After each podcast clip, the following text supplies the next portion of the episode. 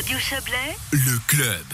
La situation sanitaire actuelle impacte le monde des fanfares. En Valais, toutes les grands, tous les grands rendez-vous musicaux ont été annulés ce printemps alors que la deuxième vague de Covid-19 déferle sur la Suisse. Les fanfares sont à nouveau à l'arrêt. Quelles conséquences pour elles? Écoutez la réponse de Christophe Cléva, vice-président de l'association cantonale des musiques valaisannes. Il est au micro de Didier Morat. Alors un impact assez important, je dirais surtout au niveau moral, puisque ce printemps, les fanfares ont pu répéter de manière normale jusqu'à la mi-mars. La plupart n'ont pas pu faire leurs concerts. Les festivals du printemps ont été annulés, ce qui a déjà porté un coût assez important.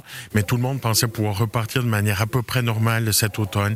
Et cette deuxième vague bloque carrément le début de la saison et les objectifs liés au concert d'avant, au concert de Noël et les perspectives pour le printemps prochain actuellement. On n'en sait rien. Alors effectivement, c'est pas facile sur le moral des musiciens, des directeurs, des responsables de société. Certaines sociétés avaient repris les répétitions en faisant attention à 1m50. Ça n'a pas duré longtemps, ça a duré même quelques semaines. Elles sont à nouveau à l'arrêt. Oui, elles sont à nouveau à l'arrêt puisqu'avec les nouvelles normes de 10 personnes maximum en Valais, ben, ce n'est plus possible de le faire.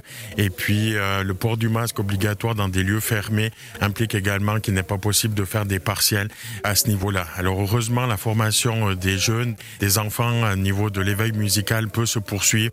Donc on perd pas la relève à ce niveau-là. Mais c'est plus pour les effectifs des musiciens actifs que ça peut poser problème si cette situation dure trop longtemps. Vous regrettez euh, justement cette décision de ne pas laisser poursuivre euh, les répétitions? Non, je crois qu'à un moment donné, il faut être réaliste, euh, que ce soit dans le domaine du sport ou de la culture, avec les normes qui ont été prises, aussi pour les rassemblements privés et autres. On pense que le canton n'avait pas d'autre choix que de prendre ces mesures au vu de cette deuxième vague, du nombre de, de cas de détectés, d'hospitalisation, de décès aussi. Alors euh, face à ces éléments-là, face aux éléments qui touchent également l'économie, je crois que ma foi, tout ce qui est euh, culturel ou sportif doit être mis en parenthèse un petit moment, mais on n'espère pas trop longtemps beaucoup d'incertitudes et encore davantage euh, pour les fanfares qui organisaient un festival, un amical. Elles sont vraiment euh, attachées à ces mesures. On ne sait pas si on peut organiser, euh, par exemple, l'année prochaine. Alors exactement, pour le moment, il y a une grande incertitude qui intervient à ce niveau-là et aussi des questions financières, puisque pour les manifestations qui ont été annulées par rapport aux mesures prises, que ce soit ce printemps ou durant cet hiver, il y a des montants mis par la Confédération qui sont régis au niveau fédéral par l'Association suisse des musiques et qui permettent à chaque c'était de toucher jusqu'à 10 000 francs. Donc cette fonction marche assez bien pour les lotos qui ont été annulés ou des concerts, mais c'est clair que ça ne rembourse pas les bénéfices d'un festival ou d'une amicale.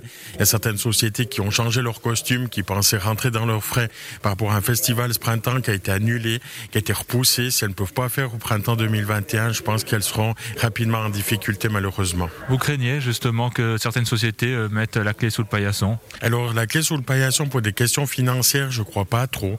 Et parce que là, effectivement, bon, il y a des aides aussi cantonales qui ont été amenées par rapport au salaire des directeurs. Il y a ces aides fédérales que j'évoquais.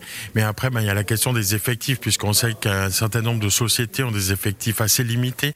Et puis qu'avec euh, ces manifestations qui ont été abandonnées, ça donnera peut-être à des personnes qui hésitaient d'arrêter euh, l'opportunité de le faire ou des personnes qui voient finalement qu'on peut faire autre chose en n'étant pas deux soirs par semaine à la répétition et une série de dimanches printaniers pris par des manifestations.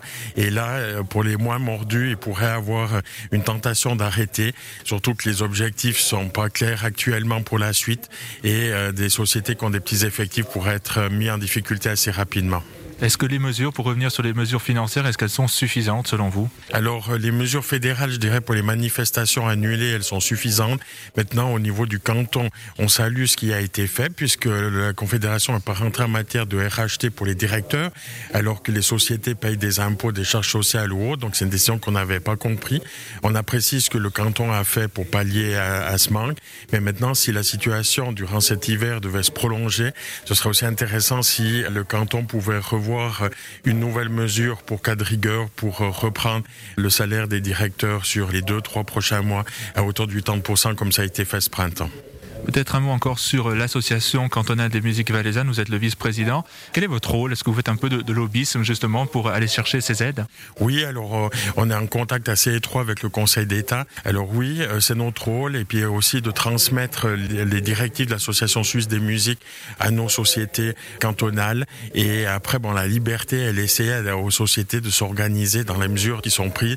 Ce n'est pas la CMV qui peut dire euh, vous n'avez pas le droit d'organiser un festival ou bien vous devez quand le faire, mais sous d'autres manières.